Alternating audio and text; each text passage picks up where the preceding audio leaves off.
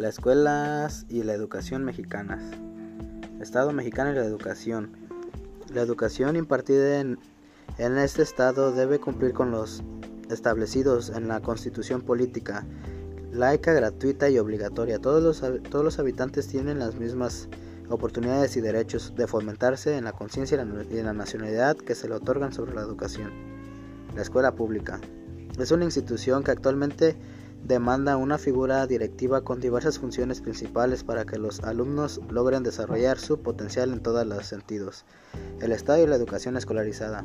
Uno de los elementos fundamentales con los que se le fortalece y nutre el Estado de la educación se crea y se moldea con los pensamientos de las personas a su imagen y semejanza, que en este caso serían los docentes.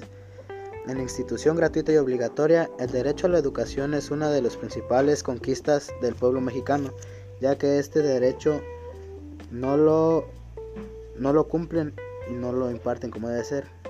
Así que la manera más, más factible de hacerla es que gocen todos los mexicanos desde los principios de las épocas coloniales las enseñanzas y las educaciones que se pueden brindar de las escuelas elementales y superiores a las escuelas normales, que sean como la primaria y la secundaria, para que los alumnos tengan su educación plena.